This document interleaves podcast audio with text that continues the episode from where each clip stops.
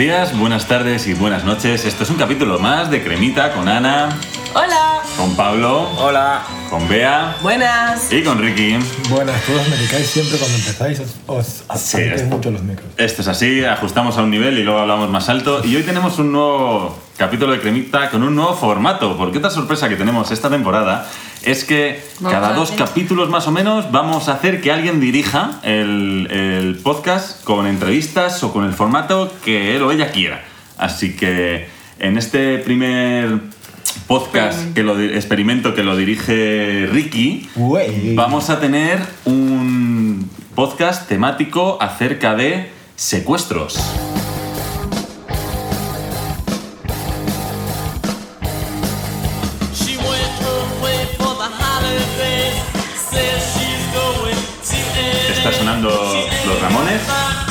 Me gusta porque yo creo que lo que nos falta en este podcast sobre todo es eh, este tipo de tonadillas musicales intermedias. O sea que estoy muy a favor de esta aportación. Y va- Muchísimas Y gracias. vamos a oír el, el estribillo.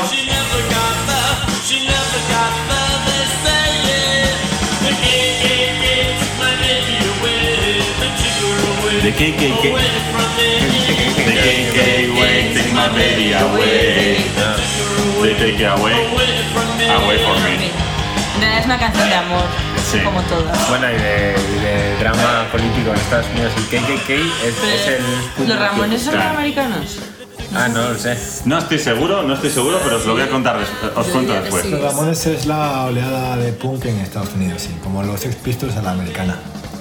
Esta canción solo era como para presentar a, a- Bueno, a Ricky nos lo tengo que presentar, pero para presentar este nuevo podcast, este, este nuevo capítulo de podcast con Ricky, que va a ir sobre secuestros. Cuéntanos por qué, qué nos traes hoy.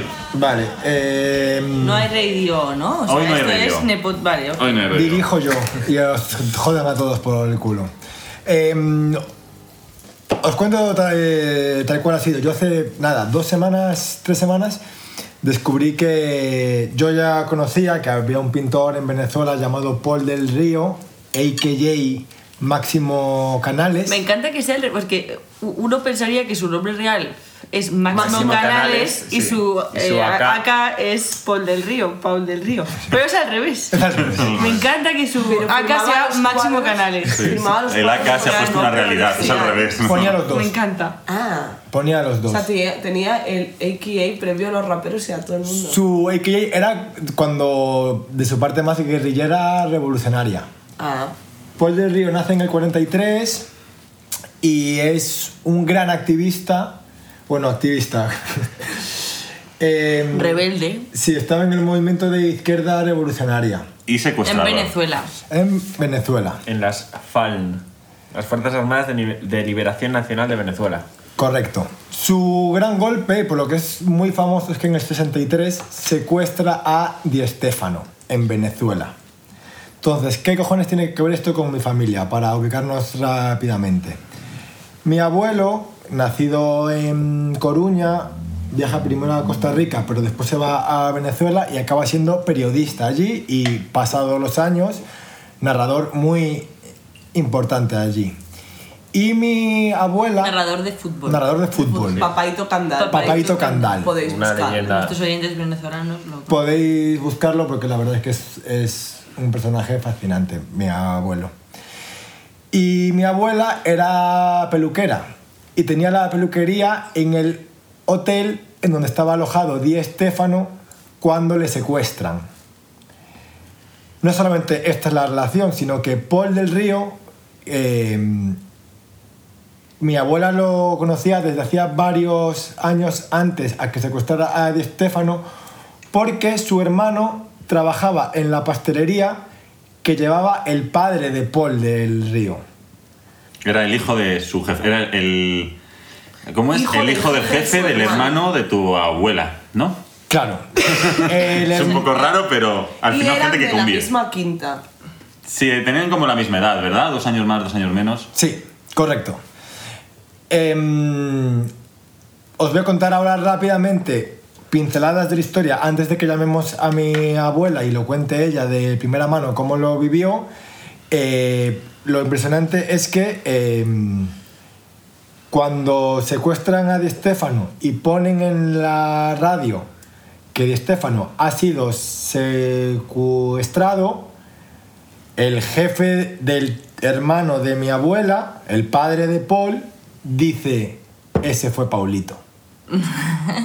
Porque ya, bueno, ya venía de familia revolucionaria y supongo que ya le había comentado a su padre que tenía ideas de secuestrar a Paul. Y además, O sea, había habido una conversación de familia, de comida, en la que él decía: Pues igual Yo quiero secuestrar a Di Stefano". Stefano. Y el padre le decía, pues buena suerte. Bueno, claro, lo típico de, bueno, sí, claro, los hijos. Que Sí, claro. Su padre era un exiliado español anarquista, tengo entendido. su padre era anarquista, él ya nació con ideas revolucionarias. En España y se exilió, entiendo que después de la guerra civil. O y, durante o... y su padre llevaba una pastelería, no era familia humilde, era gente acomodada. Bueno, en, en Venezuela tener una pastelería es tener dinero, imagino. Estaba- Por, por otro, por otro lado, me da como un personaje de, cual- de una novela que es el, el anarquista pastelero, ¿no? Que es un poco extraño, ¿no? No sé. Cuando la revolución es un pastel. No sigue ninguna receta. Claro. Él no mide los tiempos. Es muy difícil porque no mide la temperatura, no mide nada. Las proporciones, nada. No.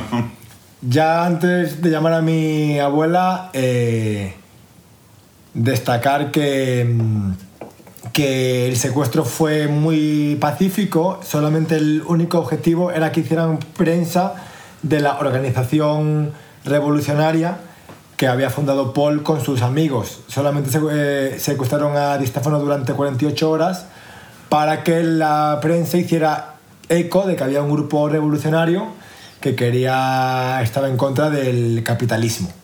Sí. Entonces, nada, no sé si queréis aportar algo más o ya llamo a mi abuela Creo y que que nos también cuente. es importante eh, señalar el nexo de tu abuelo entre el- la familia del río y, Y la familia Di Stefano. que mm, aunque no era todavía su conocido o su amigo, era del mundo del fútbol y por lo tanto era un, tenía un carácter como muy noticioso para tu abuelo. O sea, él realmente fue el nexo Claro. que unió dos conceptos que en ese momento no se habían investigado todavía. Correcto. Y tiempo después, mi abuelo narrara- eh, narraría mundiales para toda Latinoamérica con Di Stefano como copresentador, como no sé cómo se dice en cuando narras. Está el que narra y el comentarista. El, el otro, sí. Entonces, Di Stefano, acompañante. Di Stefano, una vez que se retira del fútbol, trabaja repetidas veces para la cadena para la que trabajaba mi abuelo como comentarista, mientras mi abuelo narraba el fútbol.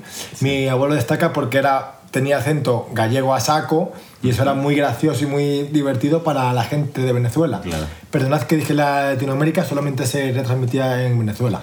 Pero Venezuela tenía mucho dinero, por lo cual a Di Stefano le podían pagar para, para que fuera comentarista para Venezuela. Y debido a eso, pues hubo relación a posterior, tanto así que, que, que llegaron a volverse a encontrar Paul del Río y Di Stefano repetidas veces después del secuestro. Ahora se lo preguntaremos a tu abuela, porque yo creo que esto, bueno, le- se lo tendremos que preguntar ahora. Pero sí, sí, vamos, bueno, yo pasaría a la entrevista, que yo creo que los oyentes están diciendo, Sí. uh, nos lo van a contar de primera todo, mano. Es importante saber que, que la persona que nos va a contar esto a continuación es eh, una mujer que ha sido un nexo importante, como lo fue, o sea, como lo fue en su día el abuelo de Ricky también, es su mujer, entre dos figuras que acabaron siendo muy importantes, tanto Paul del Río como Alfredo Di Stefano, y que acabaron siendo, eh, si no amigas, tener una muy buena relación a pesar del secuestro previo, que eso es una cosa muy interesante. Los ¿Cómo- extremos se tocan. No, no, no. ¿Cómo se llama el, el síndrome de Estocolmo. De El síndrome de Estocolmo, Estocolmo. o sea, es un síndrome de Estocolmo muy famoso. Bueno, pues sin más voy a darle un toque a mi abuela a ver si me responde. Allá vamos. Vamos.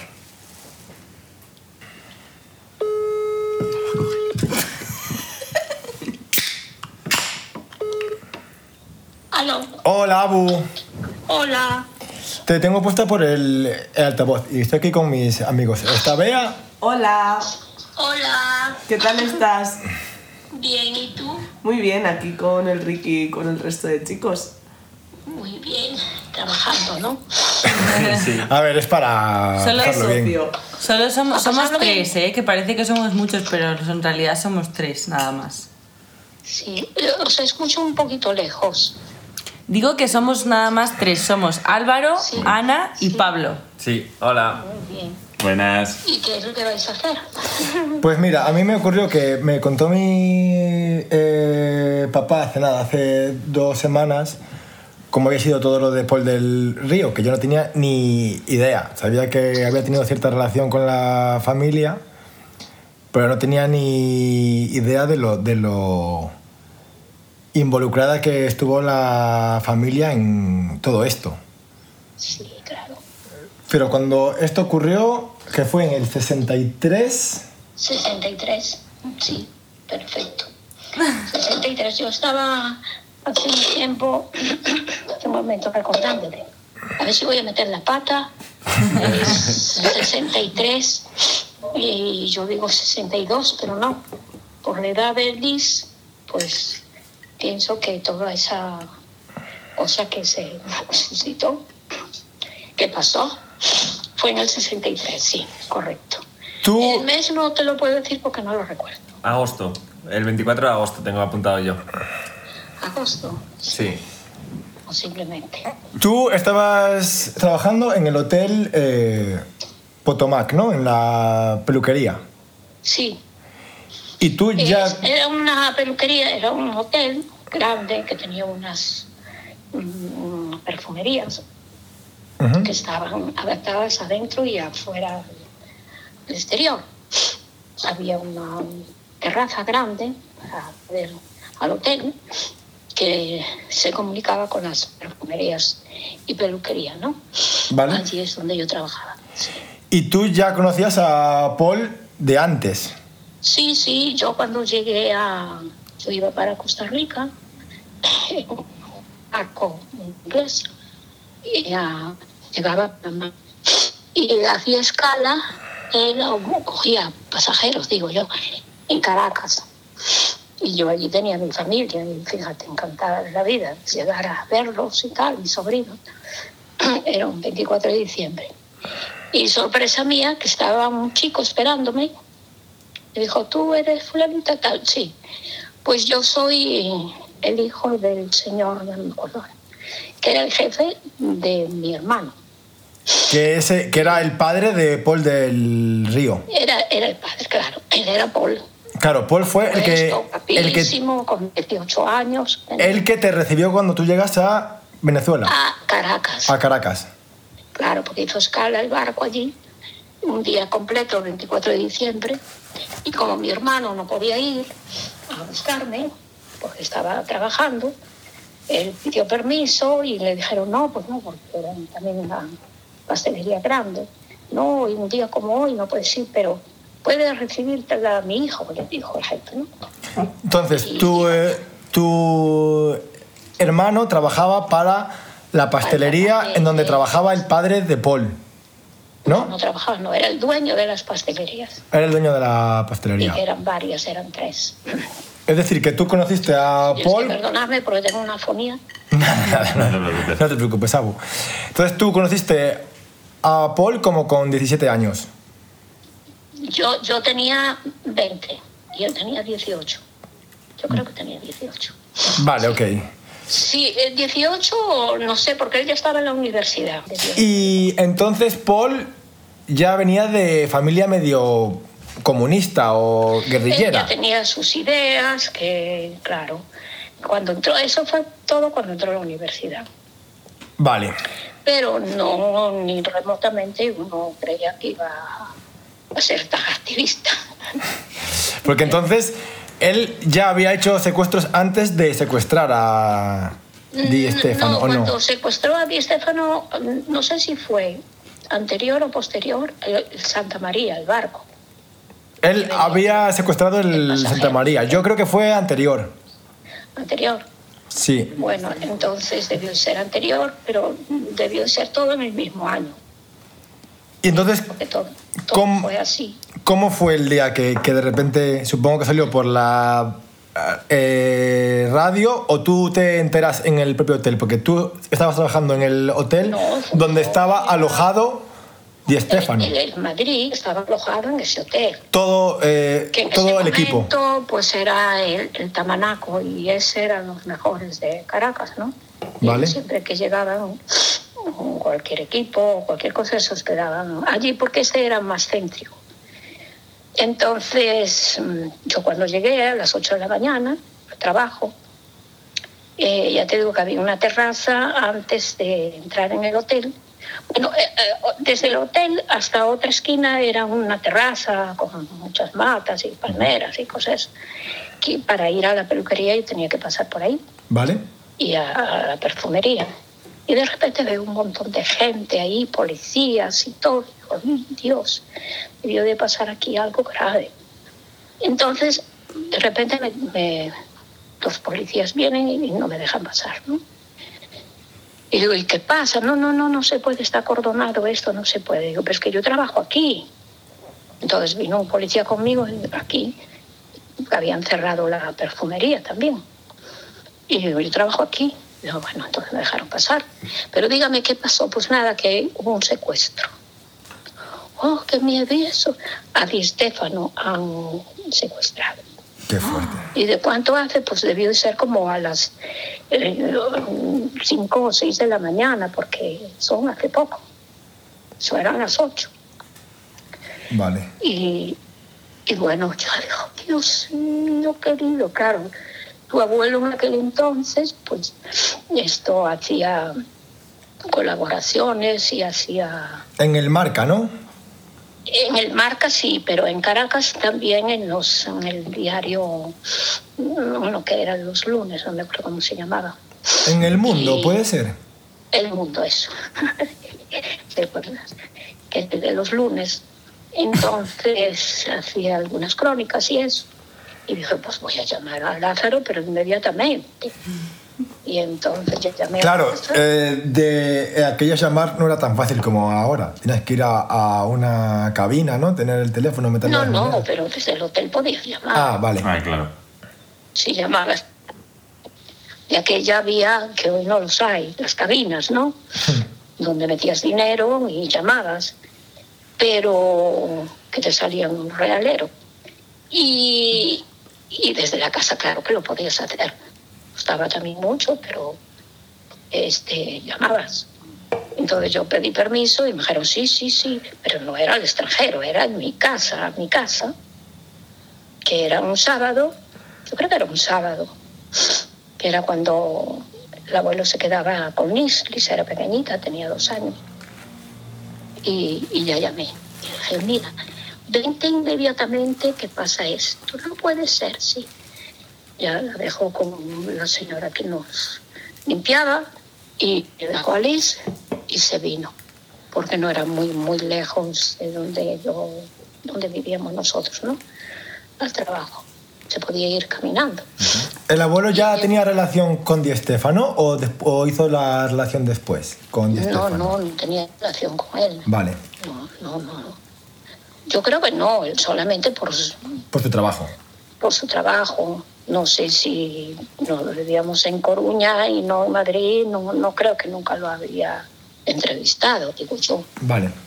Únicamente, bueno, por teléfono, pero si no, no, porque de aquel él trabajaba en el mundo, pero hacía unas crónicas y lo que trabajaba eran tres revistas del mismo, de la misma cadena, semanal, ¿no? Esas que hacen artículos, ¿no? Que te los Sí. pagan y eso.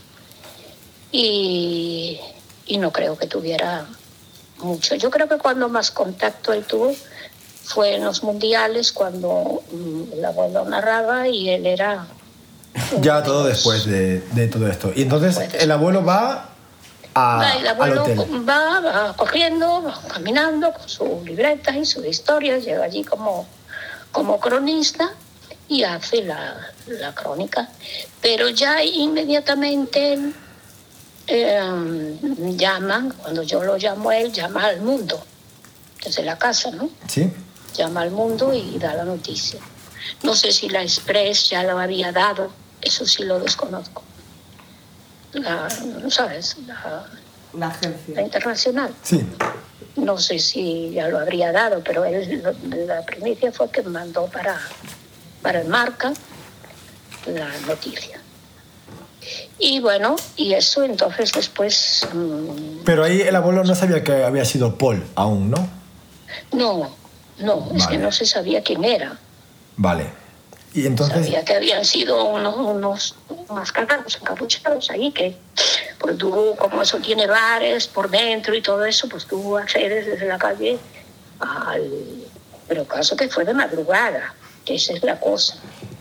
Y lo, Parece que él se fue al baño, no sé, y entraron en la habitación. por lo que leí, en, sí, entraron, llamaron a la habitación y lo secuestraron Sí, Sí, disfra- disfrazados de policías, por lo que vi. Sí, y después, pues cuando ya lo... No recuerdo ahora dónde lo dejaron. No lo dejaron muy bien. Lo metieron en el, en el taller que tenía Paul de pintura. ¿En el hotel? Pues él no lo En sabía. el, en el eh, taller que tenía con, con los cuadros y con sus cosas. Paul mete a Di Stefano en el taller que tenía. ¿Dónde leíste tú eso? Eh, me lo contó mi papá, creo. No sé si es cierto. Es que, es que Paul en ese tiempo él no, no pintaba. Ah, puede ser. Sería a lo mejor en un almacén de los Claro, del papá. porque...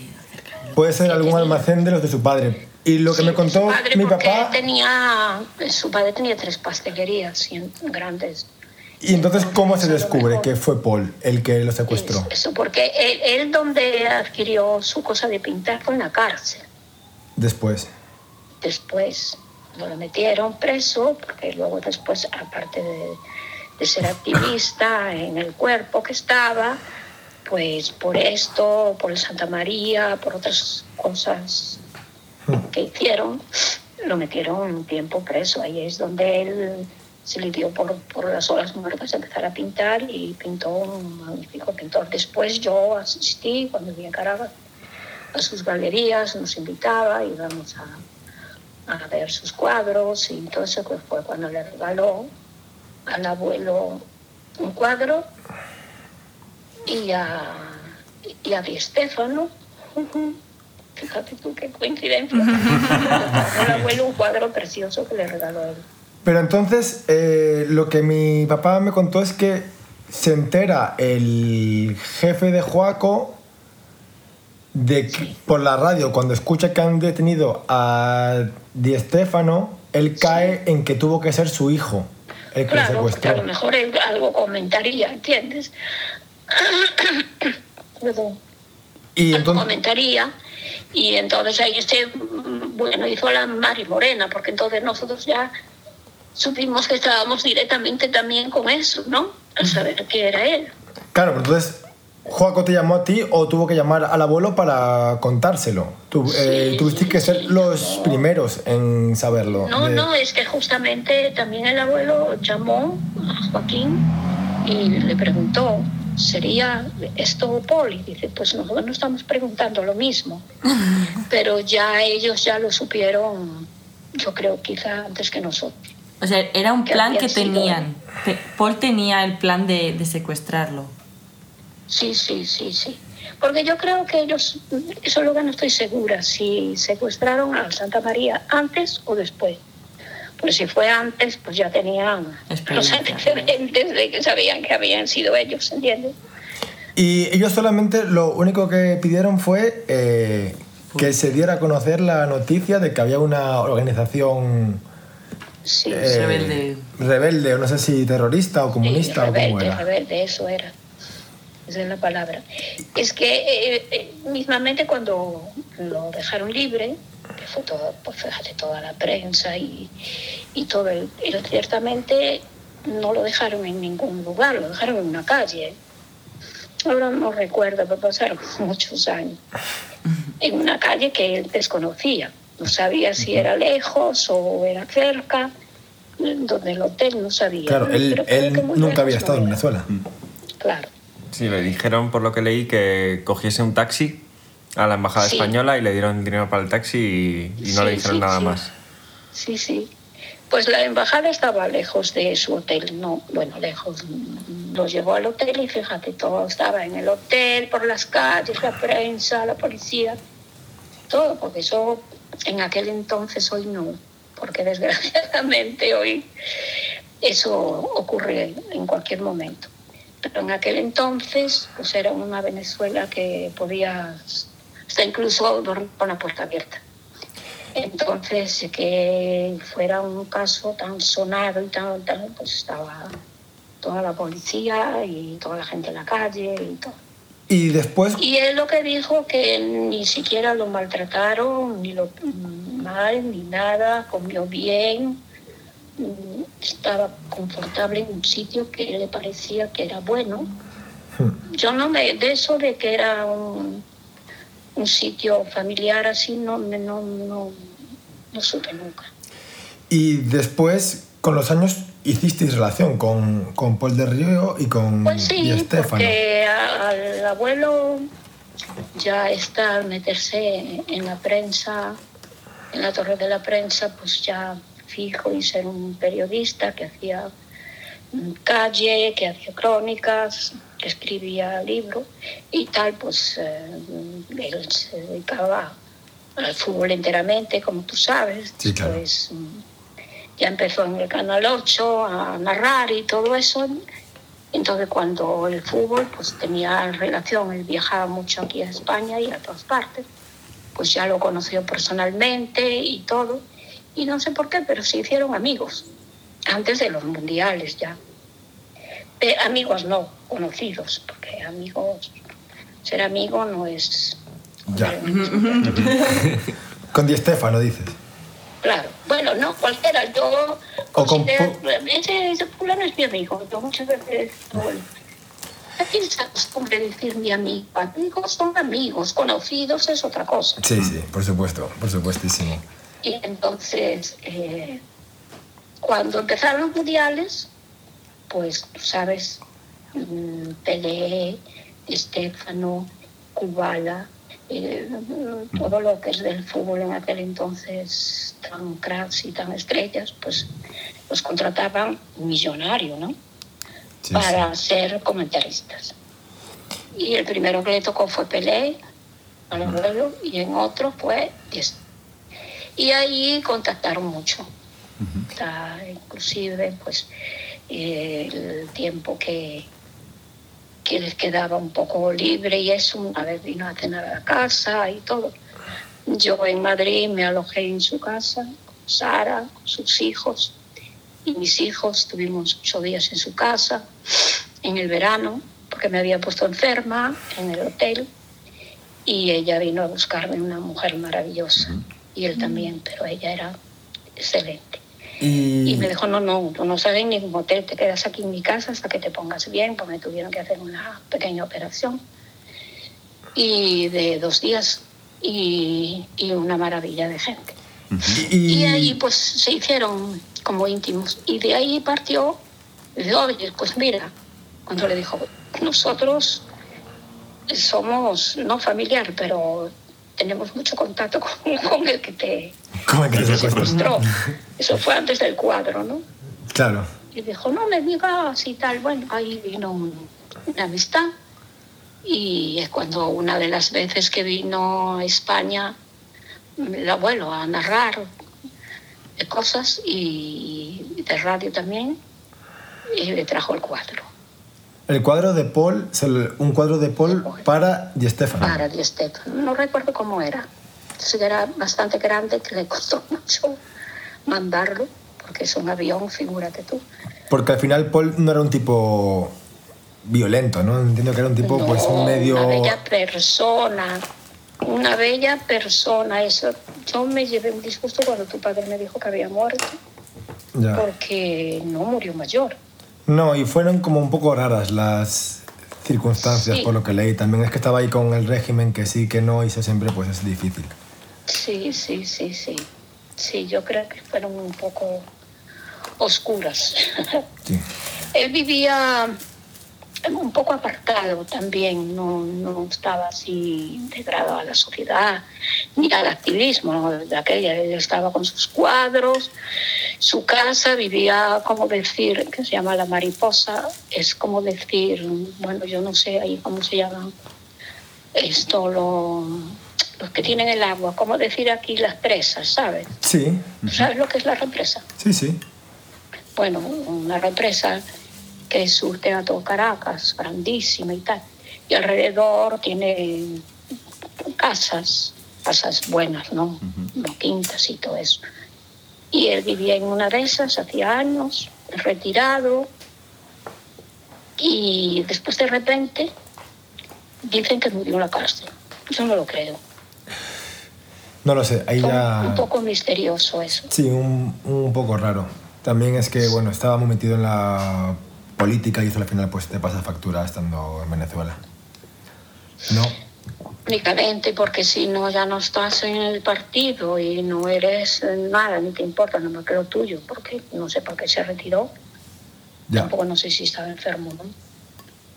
Pero, y que apareciera muerto, lo que nunca supe si fue en la cárcel o en su casa. Fue en su casa y gente, gente dice que fue un suicidio y gente que dice que fue que le mataron.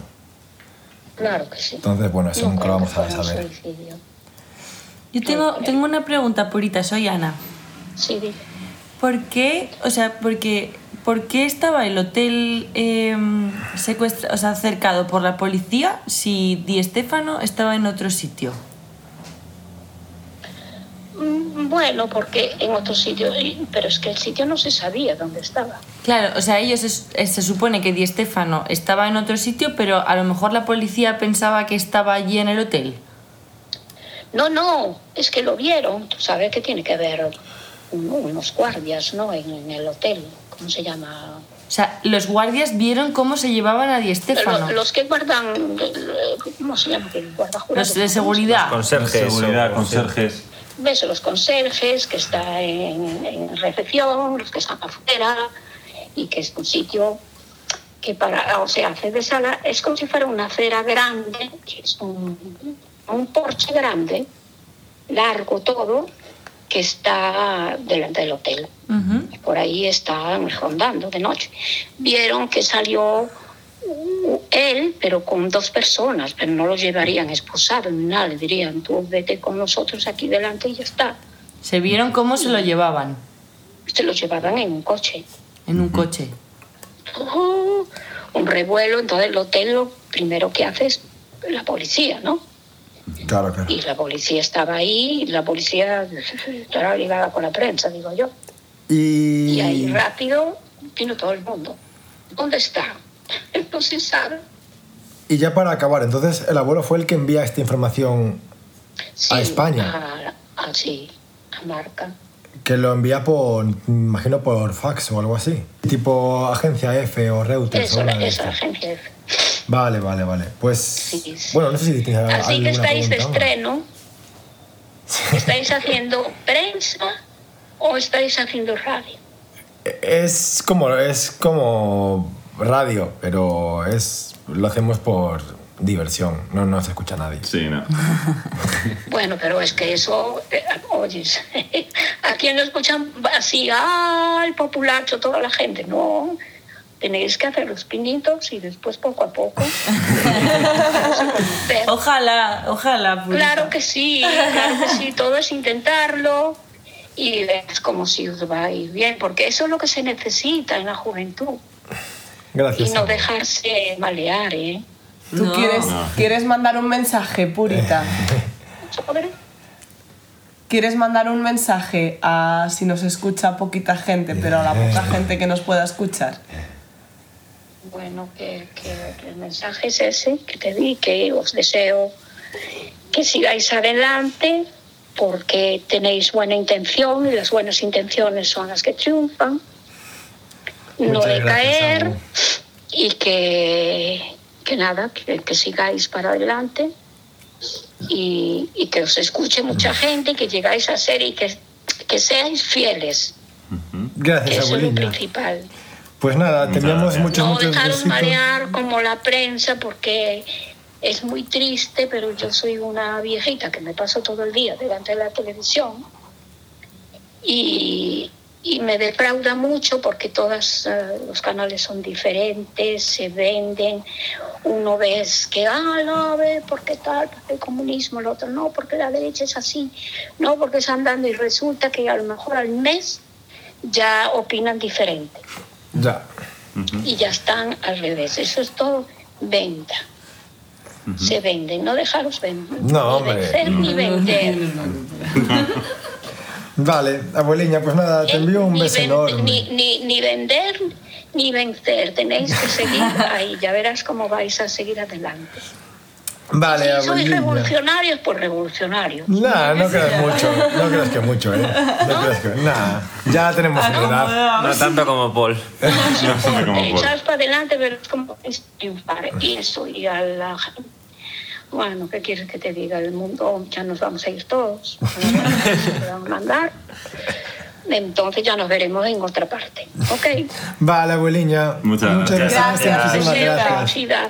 Adiós. Un abrazo. Chao. Chao. Primera entrevista que hacemos así en, eh, Sí, sí. por teléfono, muy loca, ¿no? Eh, la podemos comentar un poco. Yo tengo un par de highlights que me han hecho mucha gracia. Eh, Di Stefano comió bien. Es importante, como estuvo, le secuestraron dos días y según tu abuela le trataron muy bien, comió bien. Me gusta que las abuelas siempre estén preocupadas por cómo come la gente. Por lo que he leído en un, en un testimonio del propio Di Stefano de- del secuestro, eh, le trajeron hasta una paella. ¿Sabes? Como tuvieron muchos detalles. Claro, era Di. Stefano, o sea, era un secuestro premium, realmente hay que Están hoteles peores. Y le, le tuvieron como viendo carreras de, de caballos, que a Di Stefano le gustaba mucho, jugando con el ajedrez. No se quería ir, Di Stefano dijo, de verdad me tengo que salir de aquí. Eh, una curiosidad que leí que eh, Di Stefano, Secuestro, secuestro de tres estrellas, perdón, voy, chiste, voy mm, lento en el chiste, pero... una, semana ante- una semana antes o un par de semanas antes de- del secuestro que ocurrió en Caracas, eh, estuvo en España, donde él residía, eh, grabando una película donde él hacía un cameo en el que era el secuestrado también. ya claro, porque tenía experiencia, ¿no? Igual, igual le dieron ideas a Paul. Y una vez acabó el secuestro, que en España, España estuvo totalmente en vilo durante esos tres días, eh, vino a España y el Real Madrid, en avión, y el Real Madrid le puso a jugar un partido al día siguiente. Ujú. Y jugó el partido. Estaba todo el mundo expectante y, y no le dejaron como irse a casa a descansar con su familia. El Madrid O sea, fue sí, sí. a Venezuela a hacer la pretemporada, a hacer como una especie como de rueda de prensa, pero como a darse fama y a, supongo que sacar pasta de la movida esta. no Sí, lo que hacen fue. ahora, pero el torneo inter- intercontinental de verano, que se jugaba allí. Y lo- o sea, que cuando volvió del secuestro le obligaron a jugar directamente. No pasó Sí. por casa ni nada. O sea, Eh, un poco le secuestraron otra vez, ¿no? Le dijeron, tú no puedes salir del campo. Juega. vale, entiendo.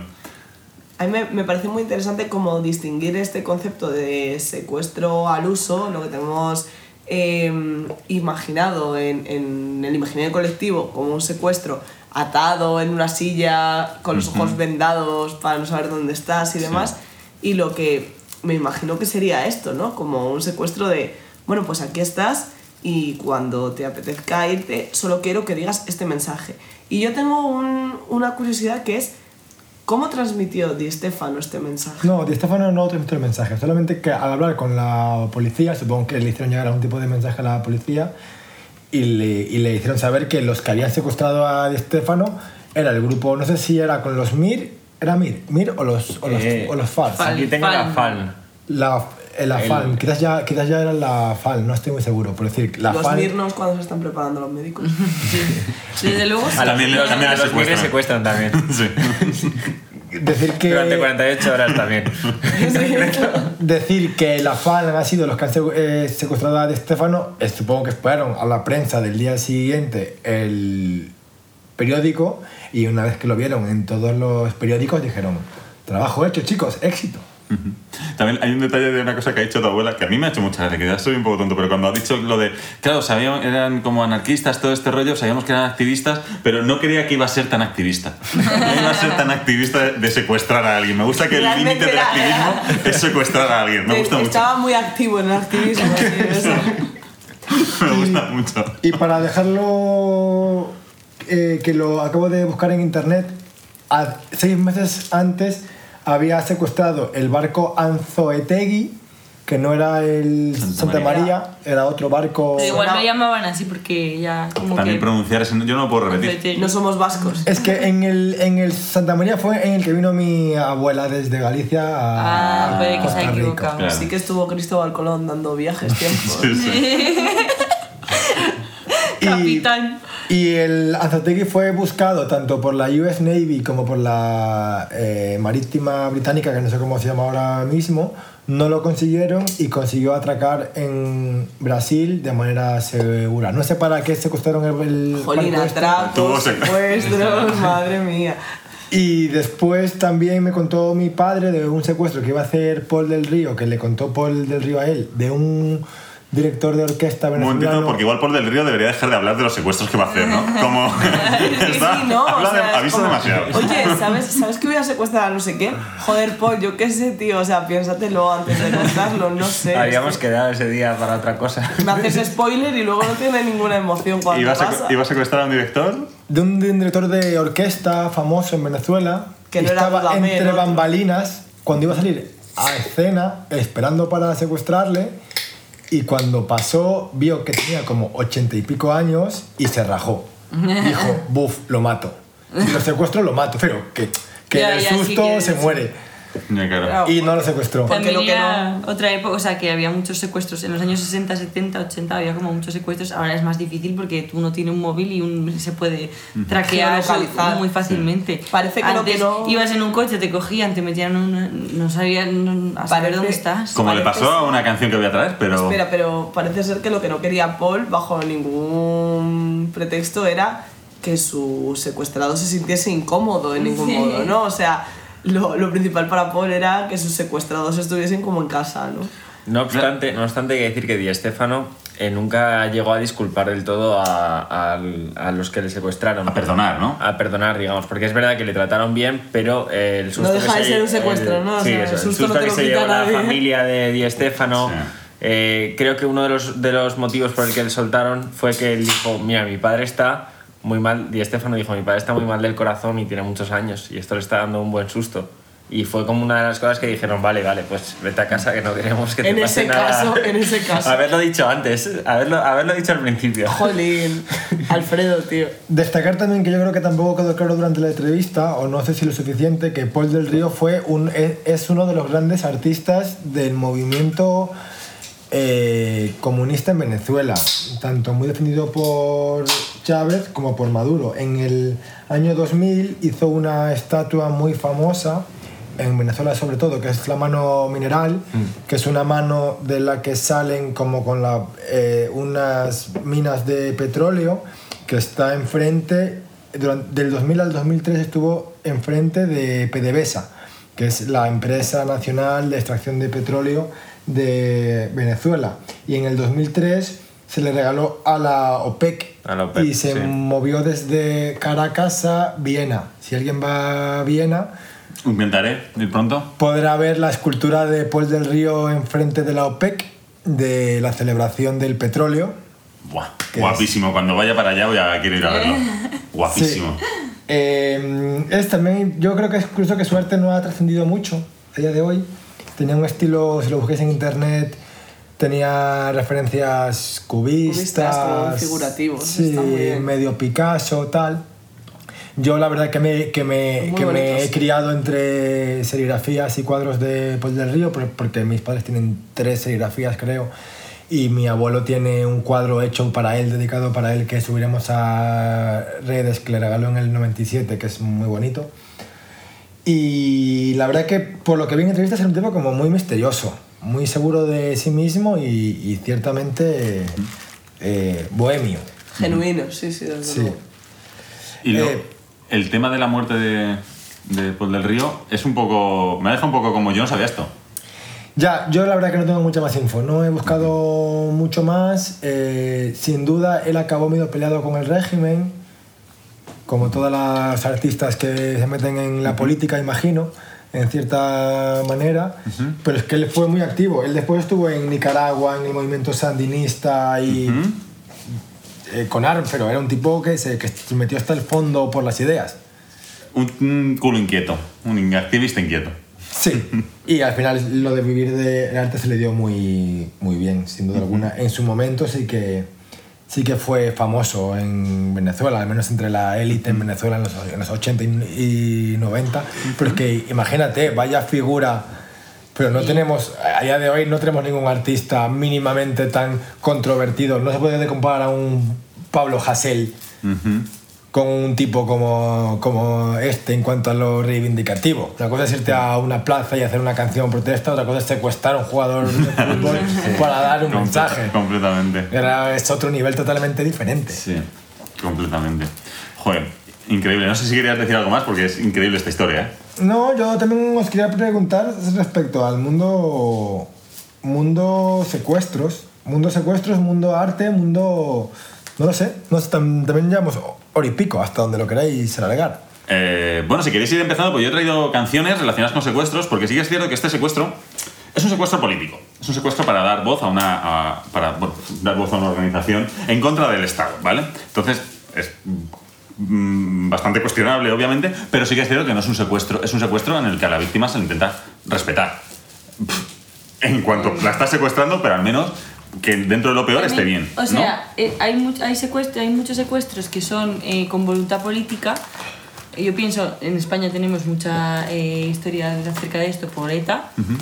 El problema es que en el caso de ETA, aparte de que hubo muchos asesinatos, como que había una especie de... los secuestradores de alguna manera detestaban a las personas a las que secuestraban. No creo que era, no creo que fuera el caso de. Correcto, Y lo que suele pasar en los secuestros es que se, se secuestra a alguien al que se detesta. No se suele secuestrar a alguien al que tú.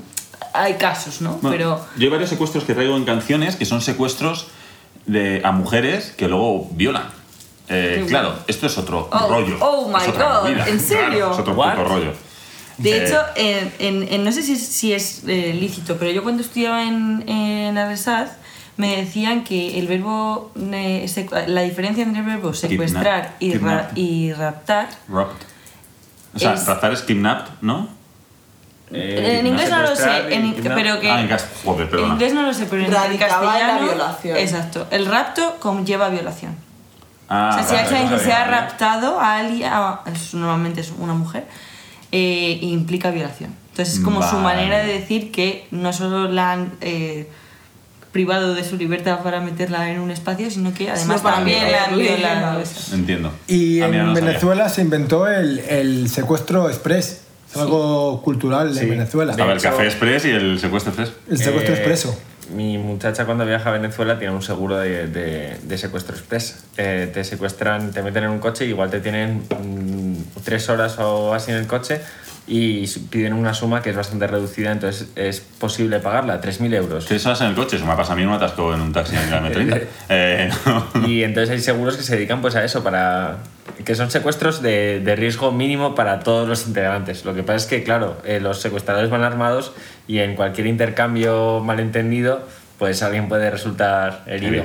Y también existen secuestros fantasmas, que es conocen Ah, que sí. la víctima no tiene el móvil o se lo roban o lo tiene apagado por lo que sea y le dicen a su familia que está secuestrada cuando no lo está. Eso es súper limpio. De manera que, que Es súper limpio. Hay otra cosa también, que eso es un secuestro fantasma y luego también hay secuestros de fantasmas, porque hay raptos de mm, cuerpos muertos, como le pasó al cadáver de Chaplin, Sí, que lo- esto no sé si lo conocéis, pero Nieves con, con, con Costrina, un- bueno, una podcaster que yo, que yo escucho bastante, Pablo no le gusta, podcaster. pero bueno. Ya no son. Ya no, Ya, ya no es periodista radiofónica. Bueno, yo la escucho por los podcasts, pero la periodista, bueno, no sé- iba a decir historiadora, pero no es historiadora. Pero el caso, que en un capítulo sobre el, el cadáver de, de Chaplin que lo raptaron, Sí, que ya también me parece muy loco, No, lo raptar un secuestraron cadáver. porque no creo que le violaran. Eh, Vamos a... Bueno, cada uno. no, pero rapto no era violar y secuestro es. No, rapto es con Rapto es violación con- y conlleva violación. Rapto conlleva violación. Vale, perfecto. Eh, Entonces la cultura en Venezuela está muy ligada al secuestro. A mí me gusta mucho lo de secuestrar por fama. Es cierto que a día de hoy, al estar la fama tan ligada a a redes sociales centralizadas, porque si no se, se haría de secuestro a un, a un Instagramer eh, conocido por ganar esos 10 millones de views que puedo tener por secuestrar a esta persona, pero claro, también... Luego te detienen, pero ha merecido la pena. YouTube, digo YouTube, eh, Facebook te va a, a- a detener. Antes cuando estaba más la... Te va a detener. la claro, pero te va a cortar la cuenta, no vas a poder ganar esa fama que, que busca. Pero de aquella época me, me encanta el concepto de poder secuestrar para conseguir la difusión que tiene la persona a la que secuestras. No quieres ni su dinero, ni quieres sacarle información, solamente quieres tener la- el mismo privilegio de capacidad de difusión de información que tiene esa persona. Yo no puedo evitar pensar, que lo he pensado cuando veníamos preparando este podcast, en el primer capítulo de Black Mirror, que es como que todos recordaréis, en que El del cerdo, ¿no? secuestran a una supuesta princesa británica y obligan al primer ministro a Sí. Follarse un cerdo en directo. Y pues, Bueno, bueno, el para conseguir... capítulo de Black Mirror. No me ¿eh? acordaba, como era el primero no me acordaba. Como luego vienen tantos tan duros, no... El Es- primero, el es primero es, supremo, bestial, sí. eso es una barbaridad. Es, Es como- supremo. Vamos a seguir hablando de muchas cosas de secuestro, pero si os parece... Yo, si queréis, puedo empezar con las secciones y no vas a hacer competición hoy, porque tengo un secuestro muy similar eh, y que con- eh, hila mucho con esto que estamos hablando, al de eh, el de Stéfano, Tre- ¿Vale? y, y me gustaría empezar.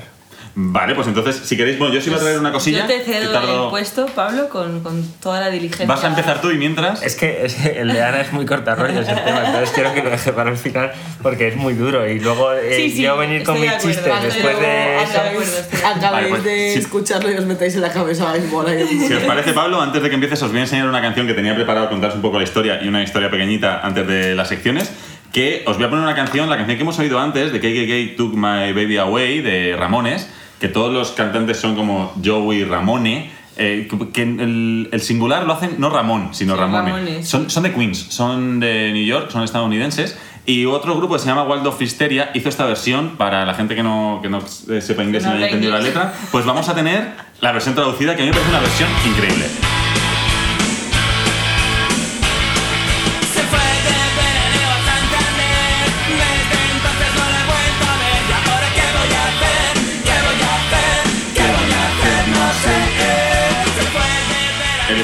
Parece muy conseguido porque no hablan del KKK, del Ku Klan, sino de otra cosa. A ver si os gusta.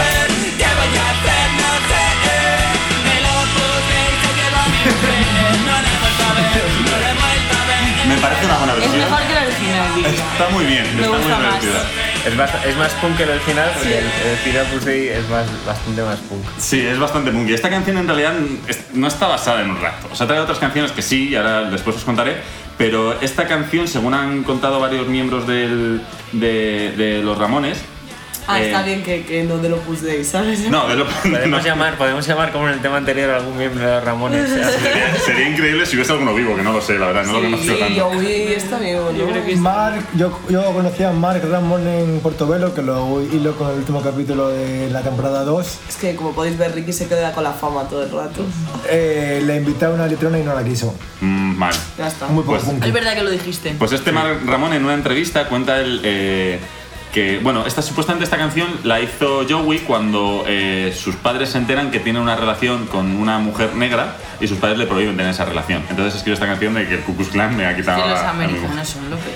Eh, Marky Ramone, el ex baterista, cuenta que en realidad no fue así, porque no estaba una- eh, esa relación que tenía con esa mujer negra fue cuando eh, Joey, yo, Joey Ramone estaba en una institución mental y esta era otra paciente que se enamoró de ella, pero luego esa paciente se recuperó y se fue. ¿Vale? Entonces para él fue como que se la han quitado. Y de hecho dijo como que era la culpa de sus padres y todo esto, pues que era el KKK, ¿vale? Esta es la historia de esta canción. No, esto es muy corto, como habéis podido ver. Tengo una cosa solo que mencionar, que es un caso de secuestro, que me lo quiero quitar de encima ya porque es gracioso y no es un secuestro. Son falsos secuestros. No sé si vais a hablar de falsos ¡Buah, secuestros. qué maravilla! ¿No has visto el vídeo de la chica? Esto salió hace unas semanas también, fue súper sonado, que hacía que la habían secuestrado para que su madre le diese dinero. Sí. Ah, eso no lo he y, visto. y se ponía a llorar en la cámara y parecía Con como que ella misma se estaba poniendo el brazo y tenía ketchup en la boca. Buah, que estaba súper mal hecho. Pero la madre se lo creyó Hombre, y le dio, no sé cuánto pedía. No, pedía mucho. Sabía cuánto podía pedir porque era su madre, pero eran como 20.000 euros. Sí. Jo, pero qué barbaridad, sabiendo... En- era sí. mexicano, o sea, mexicana la chica, no sé en dólares lo pedía, pero. Yo creo que era española. ¿Sí? No, no, no está pidiendo en euros. Bueno, da igual, pero. Luego, si os parece, os cuento otro caso de, de, eh, secuestros fingidos que os va a resultar in- interesantísimo. Pero no, va- vamos a perder el hilo que en, eh, en la misma, en las mismas vibes que el secuestro político de Paul del Río, Pablo nos traía alguna historia. También del mismo rollo. Así que cuéntanos. Os traigo un secuestro que ocurrió en, 1900, en la década de los 50, no sé exactamente el año, en el 56, en el 58, y que es el secuestro de Juan Manuel Fangio, que era un conductor de Fórmula 1 argentino, el conductor de Fórmula 1 latinoamericano más importante, Valentino. Ah, no, Valentino Rossi. y, y es italiano. Italiano. el Fernando Alonso. El argentino. Fernando Alonso argentino.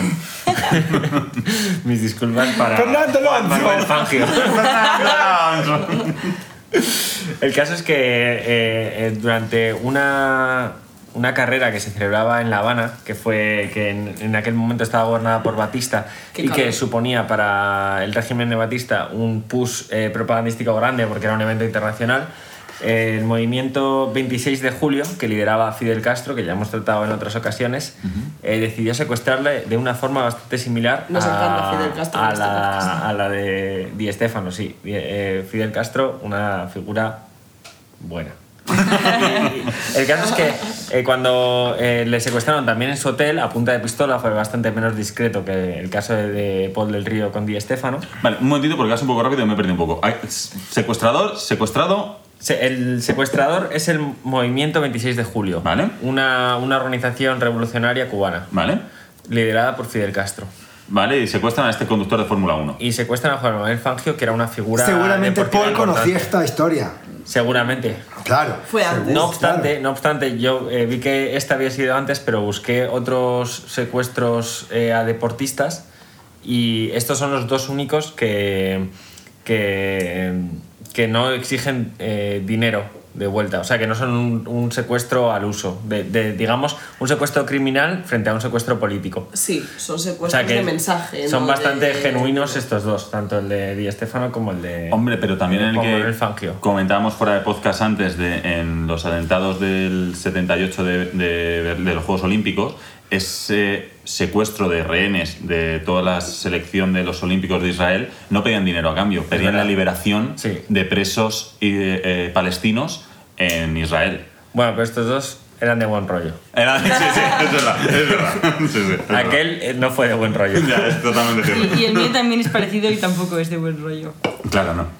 El caso es que eh, le secuestraron en La Habana, Juan Manuel Fangio, eh, le llevaron como a una, a una serie de pisos franco que fueron cambiando y él estaba súper tranquilo, decía que eran como sus hermanos. Él tiene una experiencia muy muy positiva de esto, le llevaban como una especie de casa familiar donde había varias familias, no le paraban de pedir autógrafos todo el mundo, Un le dieron de comer, le dieron de comer súper Eh. bien. Y, y el caso es que al día siguiente era la carrera y el- la carrera le sustituyó otro piloto. Eh, otro piloto de la escudería que fuese, que cre- creo que era Mercedes, eh, le sustituyó. Y ese piloto, que era eh, Maurice Trintignant, Trintignant eh, tuvo un accidente muy grave. Eh, murieron seis personas y hirió a más de 40 personas durante ¿Qué esta carrera. dices? Guau. Se, se la pegó con el coche. ¿La culpa fue de esa persona o...?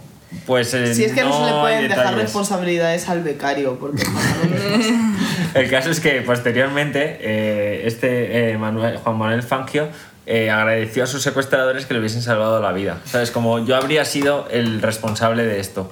O sea, que posiblemente apunte a algo mecánico, evidentemente, el efecto mariposa, ¿no? Igual no habría Sí. habido, pero, pero él estaba como muy. Él estaba eh, entusiasmado con esta historia y, la, y lo llevó siempre como muy, muy, muy a gala.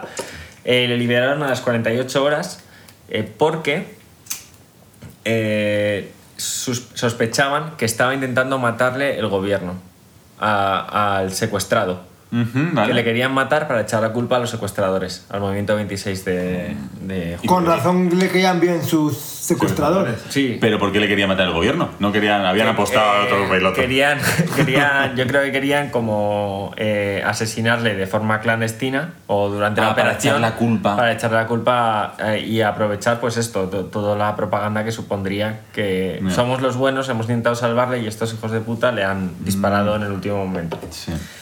Eh, el caso es que, bueno, prim- lo primero que hicieron fue darle una pistola a Juan Manuel Fangio para que se defendiese en caso de que hubiese algún problema. igualdad de condiciones. Esto es increíble. Y posteriormente contactaron con el embajador argentino en, en La Habana, que era un primo del Che Guevara. Sí, estaban todas. Todo queda familia.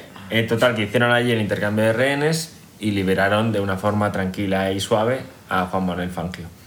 Eh, Juan Manuel Fangio habló de esto con las siguientes citas que voy a poner.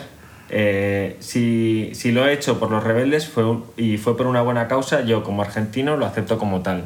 O sea, él estaba de acuerdo con, con las reivindicaciones del grupo. Y- Unas vacaciones. Sí, unas vacaciones- 48 horas en La Habana buena, ¿sabes? Hay gente que paga mucho dinero por este City Tour y él lo hizo y, él lo hizo y nadie ganó dinero en todo este intercambio. Eh, evidentemente, el objetivo, que era darse a conocer por parte del grupo, se cumplió. Te pago con visibilidad. Antes de... Y eh, años después, una vez eh, triunfada la revolución y con Fidel Castro como jefe del Estado cubano, fue invitado él, que en ese momento era el presidente honorífico de Mercedes eh, en Latinoamérica, y fue recibido con honores, era muy amigo de Fidel, intercambiaban como una buena relación. Y, y entonces cuando lo, lo leí, pues me, me recordó mucho esta historia de, de Paul del Río con Di Stefano. Es que está guapo, ¿eh? Tiene Está algo ahí... Así sí, así sí. Además, en, un- en Latinoamérica, eh, fenomenal. En Cuba, buen tiempo, fenomenal. Sí. Y Todo el mundo bien ¿Quién no quiere que le secuestren así, no? Eh, y esto choca mucho pues, con los atentados de ETA, que también hacía este tipo de atentados no a figuras propagandísticos, pero que muchas veces les trataban muy mal y muchas veces acabaron mal. También La está, mayoría. También está el caso de... de- eh, me aprovecho para meterlo aquí, pero en 1998 un, un concejal de Jaén del PP fingió su propio secuestro diciendo que había sido ETA. El tío se llama Bartolín Rubio, ¿vale? Eh, esto fue el 30 de marzo de 1998. Y básicamente se escogió un tren a San Sebastián, apagó el móvil, había dejado un mensaje él mismo diciendo que lo había secuestrado. Bueno, en el 98 No sé si no había móviles, sí. ¿no? Eh, La PDA como mucho. Sí, no, no, creo- no sé si tenía móvil o no, pero el caso está en que el que cogió. Él, él dio, según he visto en, en la noticia, hay varias noticias sobre ellos. Si googleáis, eh, Bart- bueno, Bartolomé Rubio, a.k.a. Bartolín. Eh, luego le despidieron por después de lo que os voy a contar. Pero él cogió, dio la noticia de que la habían secuestrado, se cogió un tren a Donosti eh, y dijo, un momentito, porque me, he cogido el artículo para leer exactamente lo que dijo. Según explicó, una pareja hombre-mujer le había secuestrado a punta de pistola junto a su casa. Lo llevaron en su coche a la estación de Linares, donde le drogaron con algo mezclado en una Coca-Cola. Eh, drogas con una Coca-Cola. Colacao. Sí, claro. Un combo de subidón a bajona ideal para un secuestro, vaya. Eh, te, te dan cafeína, pero también algo que te... Según él, eh, lo subieron a un tren, el típico modus operandi de ETA, y lo llevaron hasta San Sebastián. Allí lo metieron en una furgoneta de la que pudo escapar aprovechando una discusión de pareja y saltando del vehículo en marcha. Esto es lo que dijo él, ¿vale? Luego varios testigos, o, bueno, hay una... Esto no está claro, ¿no? Pero hay un, hay un testigo de una farmacia diciendo que este señor había aparecido por ahí, en San Sebastián cuando se bajó, luego fue como a Irún, y no sé si fue en Irún o en San Sebastián, fue a una farmacia y preguntó, perdonad, ¿dónde hay zulos de ETA? Eh, pues tengo que ir allí para fingir que me Esto- secuestro. La Esto es el típica País Vasco, farmacia. Esto es el País Vasco, ¿dónde hay zulos de ETA? Eh, ¿Cuál es el barrio mejor? que sabéis esto. O- obviamente a este tío le echaron, ¿vale? No, este tío ¿Cuál le- era, ¿Cuál era su objetivo? ¿Darse a conocer a él mismo? Sí, creo que no estoy seguro que tenga un objetivo, porque lo que han dicho de este tío es que simplemente quería atención. Quería como ser más Hacerse la víctima, concejal. literalmente. Sí. Menos mal que llegó Instagram y esto para, para suplir estas carencias en mucha gente. Completamente. Eh, vale, no sé si tenías más cosas que comentar de tu este. Nada, nada más. Increíble. Bueno, sí que es- tiene muchos paralelismos con, con Paul del Río. Y si no me equivoco, vamos a tener tiempo para una sección más. Eh, vale, pues si queréis os pongo otra canción que he mirado. Esta canción creo que la vais a conocer, pero no sé si conocéis qué historia hay detrás de esta canción. Vamos a escucharla.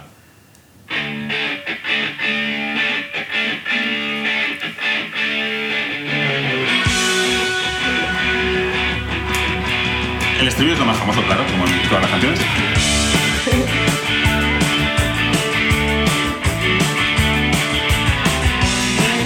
I'm gonna get you.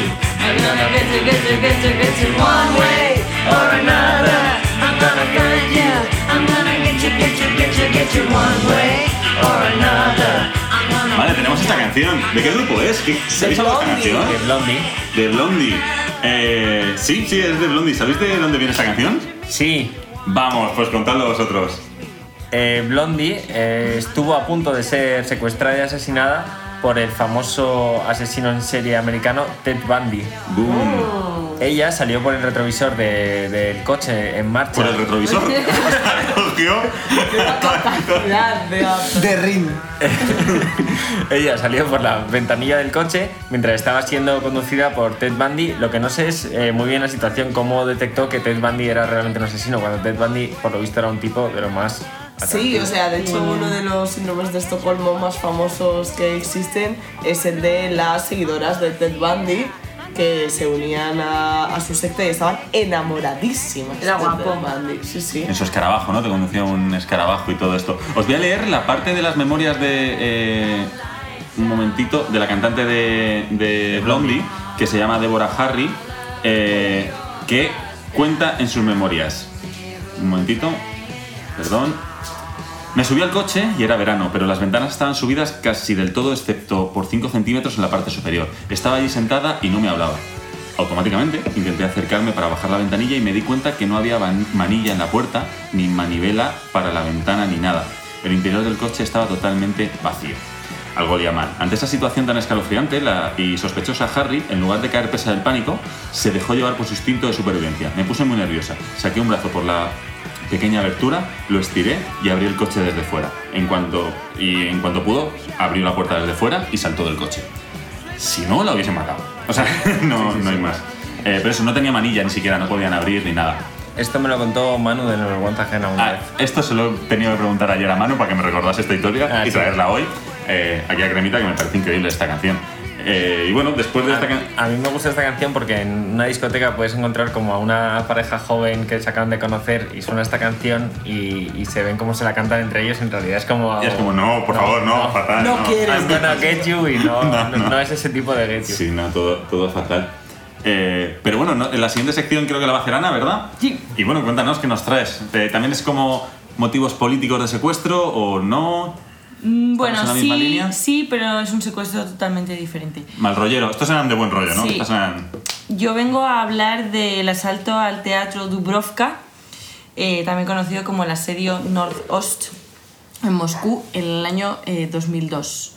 Vale. ni puta idea. El 23 de octubre de 2002, eh, una compañía rusa está representando en el teatro Dubrovka de Moscú la obra de teatro Nordost, que es una obra de teatro sobre unos soldados rusos en la Segunda Guerra Mundial. Y entran eh, a mitad del segundo acto eh, 50 terroristas eh, armados y completamente cubiertos entran en el teatro y secuestran el teatro con toda la gente que hay dentro Con la gente y los actores, todo el con la mundo. gente y los actores que hay dentro. Ellos se identifican como eh, terroristas chechenos, liderados por un señor que se llamaba Mobsar Barayev, reivindicando la lealtad al movimiento separatista de Chechenia y exigiendo la retirada de las fuerzas rusas en Chechenia y el fin de la Segunda Guerra de Chechenia en el plazo de una semana. Eh, igual ahora Pablo nos puede contar un poquito más, pero básicamente eh, Putin lleva en el, en el poder como primer presidente, primer ministro Nada, ruso ¿no? dos años. Y el ejército ruso está haciendo una labor en Chechenia de, bueno, ellos están como constantemente eh, combatiendo por un tema en, en principio que tiene parte religiosa, en Chechenia son musulmanes y el tipo de atentados son, o sea, es puramente, pues eso, de llegar allí con una intención suicida. ¿vale? Eh, ellos se identifican como un escuadrón, el escuadrón suicida de las 29 división y sus demandas eran principalmente contra el gobierno ruso. Al principio, nada más entrar, ellos dicen que no tienen nada en contra de los extranjeros y permiten a todo aquel que tenga un pasaporte extranjero salir del teatro. Vale. Eh, una de- se filtra una declaración grabada en vídeo y eh, en esta declaración sale uno de los eh, líderes del asalto diciendo, echando un discurso que voy a leer un poquito. Dice, cada nación tiene derecho a su destino. Rusia ha quitado este derecho a los chechenos y hoy queremos reclamar estos derechos que Alá nos ha dado de la misma manera que ha dado a otras naciones. Alá nos ha dado el derecho a la libertad y el derecho a elegir nuestro destino, y los ocupantes rusos han inundado nuestra tierra con la sangre de nuestros hijos. Hemos anhelado una, una solución justa. Llevaremos con nosotros la vida de cientos de pecadores. Si morimos, otros vendrán y nos seguirán nuestros hermanos y hermanas que están dispuestos a, dispuestos a sacrificar sus vidas a la manera de Alá para liberar su nación. Nuestros nacionalistas han muerto, pero la gente ha dicho de ellos que son eh, los nacionalistas terroristas y criminales. Pero la verdad es que Rusia es el verdadero criminal. Mezcla, mezcla conceptos ilustrados con conceptos totalmente eh, medievales. Sí, yo me he sentido muy, muy mal porque a veces me convence un poco de, uy, Sí, va, sí, espérate, va, no, va, hombre, no. infieles, uy, cuidado. Ellos no tienen, de primeras, no tienen una intención eh, realmente asesina, no, no intentan matar gente. Por otro lado, eh, Por otro lado, sí. líderes- ¿no? no, por el otro lado, los líderes chechenos del momento mm, reniegan del ataque y lo condenan, lo cual es un poco como extraño. Y, o sea, ellos dicen que no tienen nada que ver con esto y que es una, eh, que es una reacción de un grupo armado que no tiene nada que ver con ellos. La situación en ese momento yo supongo que sería bastante tensa. Rusia estaba eh, cargando contra ellos de una manera bastante mm, Contundente. extensiva, contundente, exacto.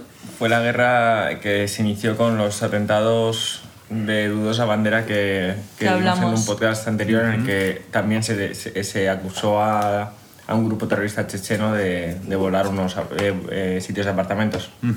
O sea que había, el, el terrorismo estaba bastante activo, el terrorismo Sí. checheno en Rusia. El secuestro duró tres días. ¿Vale? La gente eh, continuó dentro. El primer día dejaron escapar a unas 200 personas, que entre ellos estaban niños, mujeres embarazadas, musulmanes y personas con eh, pasaporte extranjero. Eh, ellos siempre buscaron, eh, o sea, de- por parte del de el bando ruso se buscó mm, colaboradores pacíficos que intentaran mediar eh, entre los terroristas y el ejército y el servicio de seguridad ruso. Eh, esto fue medianamente bien. O sea, ellos no tenían como. No mataron a nadie, mataron un, un par de personas por diferentes altercados. como Para empezar, ¿no? Como un poquito, para ver qué Pero van en aparte de ellos a nadie. Digamos, El calentamiento. Hombre. Vamos a verlo. O sea, luego es que esto yo viendo lo que vino después, mm, bueno, o sea, quiero decir que eh, hubo gente que se que entra, es cierto que entraban como al teatro con facilidad, en plan gente de, de Moscú que entraba de repente y, a lo mejor y- se había equivocado de obra, ¿no? Ah, no, yo no vengo a esta, No. perdón. y- hola. hay un caso de una, de una mujer que se, llamó, se llamaba Olga Romanona, Romanova, que entró allí a animar a los rehenes a que se, eh, que, a que se levantaran en contra de los terroristas. Ella fue asesinada. Y- ¿Por qué? Porque es la idea que Salió, traía. salió mal. Es que la idea que traía no era como para. 50 terroristas suicidas. Sí. ¿Sabes? Como, imagínate gestionar ese equipo. Eso, bueno, el ser el project manager de 50 terroristas suicidas Sí. con, Hombre, pero, al estás contigo, tienes 50 tíos a topísimo Pero contigo. se- o sea, se sois un batallón. No puede ser moderado porque ya son como gente Claro. eh, radical. Es como estar jugando al Moscaminas, ¿no? Que algún te va a explotar. O sea, algún- Literalmente. El, día, el segundo día, los eh, terroristas negociando eh, la salida de rehenes dijeron que liberarían a 50 rehenes si un señor llamado Ahmad Kadyrov, jefe de la administración pro Moscú de Chechenia, acudía al teatro, pero Kadyrov no apareció y nunca se liberaron esas, esos rehenes. Kadyrov, que es el padre de Kadyrov, el actual líder de Chechenia, Sí. que murió en un atentado posteriormente. Perdón, igual es spoiler. Eh, no, no, no, me, me viene bien, de hecho. Buen dato. En el día 3 siguieron las negociaciones, eh, entraron, dejaron entrar un grupo de médicos para atender a los heridos y para llevar eh, comida y, y atender a, los, a, la, a la gente que estaba allí. no, no es una pregunta mía, pero una pregunta que según, seguramente haría la, la abuela de Ricky. ¿Comieron bien? O sea, ¿los rehenes están Mira, comiendo bien? El- Les los, atendieron los la médicos, ansiedad. los médicos que entraron dijeron que la mayoría de los rehenes estaban tranquilos y que solo dos o tres est- estaban histéricos. Se les permitieron llevar alimentos calientes y ellos seguían empeñados en que tenían que sacar al ejército ruso de Chechenia. Lo- a lo cual el Kremlin contestó que, bueno, Que se Que lo peinan. estaban, que lo estaban mirando. Estaban chequeando. ellos La decían, solicitud está en revisión. ellos decían que no venían a matar a nadie, sino que venían con el objetivo de poner fin a la guerra. Y eso era todo. ¿Cómo se resuelve este asedio? Mal, de una ¿verdad? manera bastante chunga. Eh, el día 4 a las 5 de la mañana, el Servicio de Seguridad ruso junto con el ejército deciden eh, introducir en el teatro un gas eh, que se repartiera por todos los conductos, que era tóxico y que permitiera a la gente que estaba dentro permanecer en un estado de, ale- de- ¿cómo se llama? Letargo. letar- de letargo. letargamiento, de de letargo, letargo, letargo. en un estado de letargo, para posteriormente, dos horas después, eh, entrar con todos los eh, efectivos posibles. Dos horas. Iban a esperar a que hiciese efecto un gas tóxico. No sé exactamente, pero vamos, sí, una cosa así. En plan, entraron, el- empezaron a echarlo a las, a las 5 de la mañana y entraron a las 8. Yo ¿Qué creo pasa? que hay asesores de Estados Unidos contra Fidel que tenían el mismo plan, ¿no? Sí. Lo que le pasó a Fidel de vamos a echarle un gas que le coloque para cuando da un discurso. Pero dijeron, ¿y si lo usamos ahora en esto? Yo creo que fue la misma táctica. ¿Qué pasa? Que este gas era efectivamente tóxico y mató a 130 personas, eh, entre ellos rehenes y algunos de los terroristas que eh, estaban, o sea, que murieron por el gas. Y eso les permitió, como al, al ejército ruso, entrar con todos sus efectivos y empezar a disparar. Y a A los, los, no cada- estaban- a los cadáveres, ¿no? a los, a los secuestradores vivos, obviamente, y a los muertos también, asegurándose de que estuvieran eh, Muertos remuertos. muertos, Muertos remuertos. remuertos, bien matados. Y murieron eh, casi 300 personas. Dios. Es que dos, dos horas de espera. Sí, es un. Y, y, y además se sabe esto, no se sabe. Pero ¿cuántos rehenes había? Porque se había 50... eh, El teatro tenía como 1.800 1.000 personas al principio. Y fueron liberando gente y tal. Es que aunque si hubiesen hecho el ataque sin gas, igual hubiesen muerto mucha gente. Eso te iba a decir. No, O les, o les mataban más rápido, si vais a matar uno a uno tardan menos. De, cuando iban, o sea, después de estar liberando, de liberar a los rehenes, les ponían como el antídoto para, para salvarles, pero murió mucha gente en, en- durante la operativa. Wow. Eh, estos ataques, o sea, este asedio no sirvió para liberar Chechenia ni mucho menos, sino que los ataques llevaron al gobierno de Putin a reforzar el control de Rusia sobre Chechenia. El 28 de octubre, dos días después de la crisis, anunció que medidas adecuadas a la amenaza no especificada se tomarían en respuesta a la actividad terrorista. Y la guerra de Chechenia continuó. Em, ¿Cuál es la historia? Esta historia, o sea, en la versión oficial tiene como... eh, o sea, esto es lo que te cuenta como el artículo de Wikipedia, que es bastante extenso y que está bastante bien. Incluso en castellano es una copia directa de- del inglés. Como suele Y ser, hubo- o lo resumidas. sí, pero no, pero a veces es como más... más, más alguna cosa que no consideran importante. Sí, sí. Hubo una serie de personas que se empeñaron en que hubiera una es- investigación acerca de esto exhaustiva. Entre ellos una serie de políticos, periodistas y activistas pacíficos que estaban allí y que lo vivieron. ¿no? Entonces, el, el 20 en abril de 2003 se dio información a Terkibayev, que era uno de los políticos que había estado mediando con los terroristas, eh, y le dieron información de que... Eh, ah, espérate, perdón, que es un poco lío por los nombres. Sí, Eh, la verdad. Se dijo que el FSB, el Servicio de Seguridad eh, ruso, había estado implicado directa o indirectamente con el asedio. A través de la figura del líder de los terroristas llamado Abu Bakr. Un momentito, un momentito. Entonces, los rusos, el líder de, la, de los que habían secuestrado eso, tenía contacto con... Con el Servicio de Seguridad ruso. Con servicio secreto. Esto Pero es- entonces es falsa bandera esto. ¿O qué sé. movida? Mm, eh, complicado. Abu- o sea, esta información se transmitió a, Es falsa a bandera.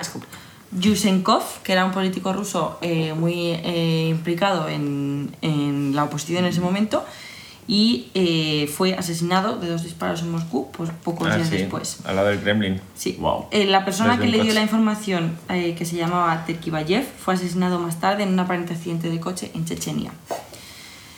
Madre John mía. Dunlop, que era uno de los periodistas que estaba allí eh, viviéndolo en primera persona, No digas más, va, va a estar muerto en dos frases, ¿verdad? no, vale. Le queda un párrafo. identifica a Abu Bakr como Ruslan el Murzaev, reclamado por Mikhail Trepaskin como residente de Moscú, no Chechenia, y que ha estado involucrado en varias actividades criminales que operaban desde el Hotel Sayut en Moscú. Hubo informes de que el Murzaev no había sido asesinado en el asalto del teatro, él consta como que se murió en el, en el asalto del teatro, Bueno. este señor dice que no fue así. El director de cine Sergei Goburkin uno de los negociadores vo- voluntarios en el asalto de Dubrovka ha dicho que está convencido de que el Musaev, al quien él, a quien él identificó como agente del FSB, sigue vivo. A mí me sorprende, a mí me sorprenden dos cosas de esta historia. Eh, A mí hay una que me sorprende mucho. Bebe. Que todos los nombres sean tan parecidos. Pues yo también, ¿cómo se hacen? He Eh, hecho un poco de trampa porque he dicho que eran 50 eh, terroristas, pero lo cierto es que por mucha información que he he buscado, no se especifica cuánta, cuántos terroristas eran, si 40, 50 o un número intermedio. Me sorprende que no se supiera cuántos terroristas Sí, eran, después de eran como identificar. 43 o 50. Por lo visto cuesta bastante porque en, por lo que es que en el podcast este de lo del eh, Llevar una braga en la cabeza. Claro, es por eso, no lo reconoces. No, porque siempre que van a un grupo de terroristas, muchos se infiltran en los rehenes. Sí. Eso es como muy típico. Entonces no sabes Ah, muy bien sí, cuántos no hay. yo eso. En, por ejemplo, los atentados estos del 78 en Berlín con los Juegos Olímpicos, decían todo el rato que eran cinco terroristas. Y luego, como ya al final, cuando iban a hacer la operación, se dieron cuenta que eran ocho. Y era como había tres que estaban infiltrados y no te has dado cuenta hasta el final. Iban vestidos de chándal, tío. Claro, iban con, cha- iban con chándal y calcetines altos blancos y ya dices, coño, este es deportista. Es Eh, posible. Pero sí es difícil. También me sorprende eh, que tú cuando te metes en el artículo de Wikipedia de este asalto, eh, casi desde el primer párrafo se hace relación a que es muy posible que el FSB tuviera relación directa o indirecta con este asalto, este asedio. Y me sorprende de que nosotros desde nuestro mundo anglo-europeísta, tú te metas en el artículo de Wikipedia y rápidamente te digan que el Servicio de Seguridad y Secreto ruso tuvo algo que ver cuando tú te metes en el artículo del asesinato a JFK, por poner un ejemplo súper obvio, y te sigue diciendo que a JFK lo mató Lee Harvey Oswald con una escopeta desde dos ángulos distintos, con dos balas. Es que el tío era muy rápido.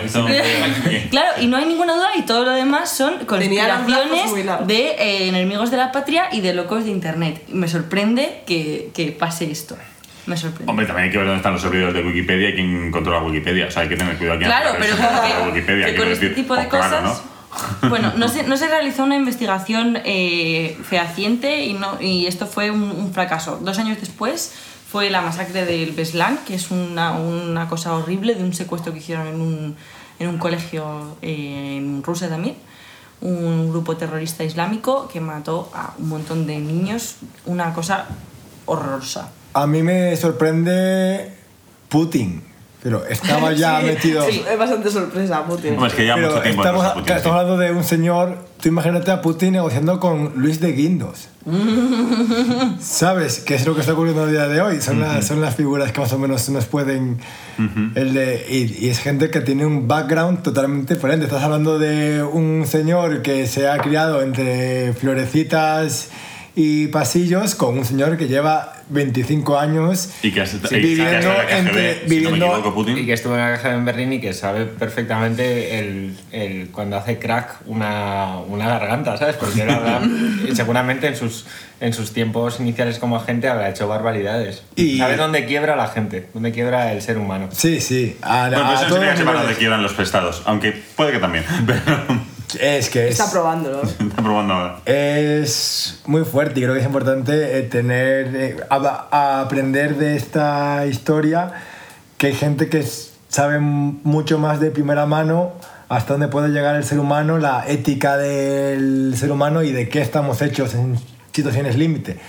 Porque sin duda ha tenido que vivir varias decisiones, muchísimas decisiones extremísimas, muy duras. Ya no les sorprende nada. Está ahí No, de hecho, llega un momento en el que yo creo que es vamos a llevar a situaciones límites a ciertas personas y ya sé cómo se comportan. Esa es la Sí. mejor manera de controlarlo. Eh, porque en situaciones límites creo que el ser humano es bastante predecible. El problema es antes, cuando está acomodado y Pero cuando estamos otras cosas. es como sorprende la, la adaptabilidad del ser humano a situaciones límite. Eh, como dice Ana, en plan en un secuestro, donde había cientos de personas, había tres personas con ataques de pánico, el resto estaban a verlas venir. Tranquilísimo, Que- ni que- no nin. Sí, sí. El, el- el sitio donde se coloca la, la orquesta en el teatro fue utilizado como retete y ahí estuvieron como... Cagando Como gusto. Pero evacuaron a la orquesta. Y, y ellos también Y- y otra- y evacuaron. otras cosas evacuaron. Ellos también evacuaron, sí. Como anécdota voy a contar que la Fura del Sbaus, Perdón, una... seguía viendo sección de viento. Ya está, vale. La Fura del Sbaus es una compañía de teatro catalana que actualmente creo que ya no está en activo. Y hizo una obra de teatro que se llamó Boris Godunov, que es una obra de teatro de Pushkin, en la cual eh, re- hacían una. Recrean, ¿no? recreaban sí. eh, el asalto del teatro Dubrovka. Entonces la gente iba a ver Boris Godunov y a mitad, a las media hora Les secuestraban. empezaba el oh, secuestro. qué guay. Buah. Eh, iban además, creo, pero yo tengo un amigo de, de la universidad, Jorge, que estuvo allí porque eh, cuando, a las ciudades a las que iban, iban pe- pedían voluntarios de, a las escuelas de interpretación para hacer de rehenes rebeldes, digamos. Entonces eh, los metían dentro del público para un poco sembrar el, el caos y recrearon esta, esta, este asedio. Buah, vaya Qué guay. puta locura, ¿eh? Sí. Supongo que la gente lo sabía, pero es verdad que si vas ahí te, se te puede escapar. el- Te sigue dando el sustito. Igualmente, aunque tú estés en, en- Yo cuando estaba en la Resaz, cuando he, he vivido ese tipo de cosas, porque se hace de vez en cuando, en plan de un- una obra de teatro que sí que tiene como este punto de Interactividad, ¿no? Se pasa mal. Aunque tú sabes que no va a pasar nada, pero se pasa muy Sí, mal. sí, claro. Bueno, de eso también va la obra. O sea, eh, quieren conseguir que sientas eso, así que está bien, ¿no? Por otro lado. Y quizás otra enseñanza que, como sabemos, Cremita siempre hace un, un- Una labor lectiva. una labor lectiva y que, tenemos, y que- que con los cinco ejemplos que damos aquí siempre representan a toda la humanidad. Por supuesto. Hemos visto dos secuestros en Latinoamérica mucho más friendly, mucho más eh, em, éticos. Latinoamérica mucho más friendly que Europa ahora mismo. Y, secuestro- y vimos un secuestro de 1990 en el, bueno, no sé si llama Rusia o Europa, pero en los 2000, ¿no? En el 2002. en el, 2000, en el 2002 muchísimo más sangriento y cruel, incluso los del propio bando con los suyos. Enseñanza, si queréis ser secuestrados, tirad para el otro lado del chat. Si queréis ser secuestrados. Me gusta ese target nuestro de la Si gente que queréis que quiere. os secuestren bien, Bueno, luego en México. No, y no... Sí. Y tampoco pensar que la evolución de la Según- ética es lineal según el paso de... No, eso por No, supuesto que no. y, no. y la masacre de Beslan, que ocurrió dos años después, que lo hemos estado comentando Pablo y yo antes, que fue un secuestro en un colegio, que acabó también con 300 muertos, entre ellos la mayoría niños. Creo que es como lo peor que ha ocurrido en la historia reciente de atentado terrorista, muchísimo peor que las Torres Gemelas y muchísimo peor que el 11M y este tipo de, de atentados a los que estamos acostumbrados. Bueno, acostum- Y estamos esto es- acostumbrados en los 2000, ¿no? Que fue como la década de los, No, de pero los es, del esto es posterior. O sea, a lo que estamos acostumbrados a lo que, a lo que la gente acude cuando piensa en ese Sí, tipo de cosas. Y a lo que la gente no estamos- piensa en Beslan, que fue un, un colegio que, un cole de, que- un cole de que, en el críos que murieron de 5 años 300 a niños. 18. Es una puta claro, locura eso. pero al final es como la, la elección informativa a lo que se le da importancia o no en, en el mundo terrorista. Quiero decir, al final las, las matanzas terroristas ocurren todos los días, pero el, el día informativo elige a quién dar prioridad o no. Sí. Y el, y el mundo es, eh, o sea que en otras partes del mundo el 11, para ellos el 11S es una cosa súper ajena, ¿sabes? Que recuerda Sí. mucho más otro tipo de ataques, otro tipo de conflictos. Sí, no creo, no creo que en Camboya estén preocupados por el 11, Claro, eso por el es. 11S. Ni, ni siquiera igual algunos no saben ni dónde es. Ahí está, Will. Llama al timbre de que, de que tenemos que acabar. Una, una curiosidad, una curiosidad. En, el, en, el, en Afganistán, durante la invasión de la primera invasión de Estados Unidos, eh, unos soldados fueron a un pueblo eh, que lo liberaron de- del yugo talibán y les enseñaron unas fotos del 11S y le dijeron, ¿vosotros qué opináis de esto? Y dijeron, ah, esto es Bagdad. ¿Sabes? Estaban tan, Ah. tan ajenos a la realidad que pensaban que en Bagdad había rascacielos y que habían sido atacados por alguien. O sea, que no tenían ni idea de, De que tú de estás- nada, o sea, que es Nueva Y se York, la no. muchísimo. Y yo no dudo que el FSB tuviera algún tipo de vinculación con este, este asedio porque hay muchas dudas sobre cómo los terroristas entraron al, al teatro, cómo se armaron también, cómo organizaron todo eso. Pero es sorprendente que con cosas como esta no haya duda de que obviamente el servicio ruso estaba compinchado y sin embargo con otras cosas es como no, no, la CIA nunca ha estado Sí. vinculada a este tipo de historias. Es sorprendente como eso. El sesgo, sí. Sí. Es fuerte, sí. A ver, también al final el, el mundo occidental anti-Rusia es muy fuerte, en, tanto en Europa como... No solo, se supongo que no solo Rusia, pero como sí, el mundo anglo, o sea, nosotros estamos como inscritos en la burbuja anglófila y eso es lo que nos importa. Isabel II, viva. Click here, click here to unsubscribe. Creo que vamos a ir cerrando, ya llevaremos una hora y media o así. Sí. No, llevamos, no he puesto el cronómetro hoy, así que no tengo ni idea. Pero vamos a ir cerrando, yo creo. Para acabar, voy a poner una canción de fondo, que voy a contar un poco qué es, porque voy a poner a Nirvana. No sé si conocéis una canción de secuestro de Nirvana. me, my friend. Here comes the sun. na, na, na. No, voy a, He sabido poner, después. voy a poner la canción de Polly. No sé si Sí, os suena. temón. Es un temón que está inspirado en un Temón. caso real muy triste, porque es de un caso de un rapto y de una violación a una niña de 14 años, por un asesino en serie que no sé si conocéis, que es Gerard Arthur Friend. Su apellido es Friend, en serio, es como... Tío, qué. La vida tiene estas cosas. Y, na- y nada, la escribió Kurt Cobain. eh, bueno, un caso muy jodido que no voy a pararme aquí porque es acabar muy en, bajo, muy en bajona. Chequearlo si queréis, si tenéis ese morbo por mirar este caso. Pero bueno, vamos a acabar con esa canción. Eh, iba a despedir, pero antes voy a hacer una cosilla un poco así. Nos ha quedado un podcast increíble. Este capítulo está muy bien, yo creo, ¿no? Porque mi abuela es la mejor. La mejor. Gracias, Purita. Muchas, Muchas gracias, Purita. Increíble. Y gracias a vosotros siempre por escucharnos. Espero que os haya gustado este nuevo formato que hemos hecho saltándonos reglas de radio y cambiando un poco todo, pero bueno, espero que lo hayáis disfrutado.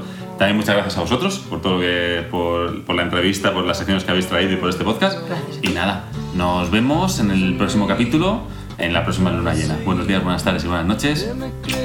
Nos vemos pronto. Chao. Adiós.